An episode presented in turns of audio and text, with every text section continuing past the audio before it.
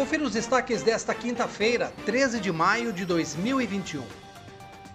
O vereador Pedro Kawai está utilizando um recurso legal para garantir uma resposta do governo municipal sobre o seu pedido para melhorias da Praça Kiyoshi Mizuhira, localizada no cruzamento das ruas Marechal Deodoro da Fonseca e Irineu Lorande, no bairro Vila Monteiro.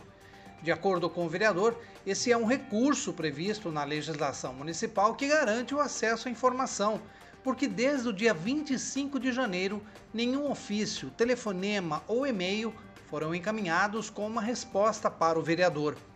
No início do ano, o vereador Pedro Kawai solicitou a instalação de um bebedouro junto à academia ao ar livre, além da manutenção periódica daquele espaço. Passados mais de 100 dias desde que formulou o pedido, o vereador decidiu utilizar o expediente do requerimento de informações, o qual deve ser respondido em no máximo 15 dias. Ele destacou que a comunidade não merece ser ignorada e que deixar as pessoas sem respostas é, no mínimo, uma atitude deselegante. E hoje completa 133 anos da abolição dos escravos no Brasil.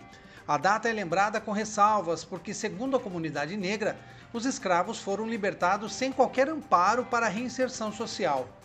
Muitos chegaram a morrer de fome porque não tiveram como se manter em uma sociedade preconceituosa que, mesmo após a liberdade, tratava o preto como menor como um ser inferior.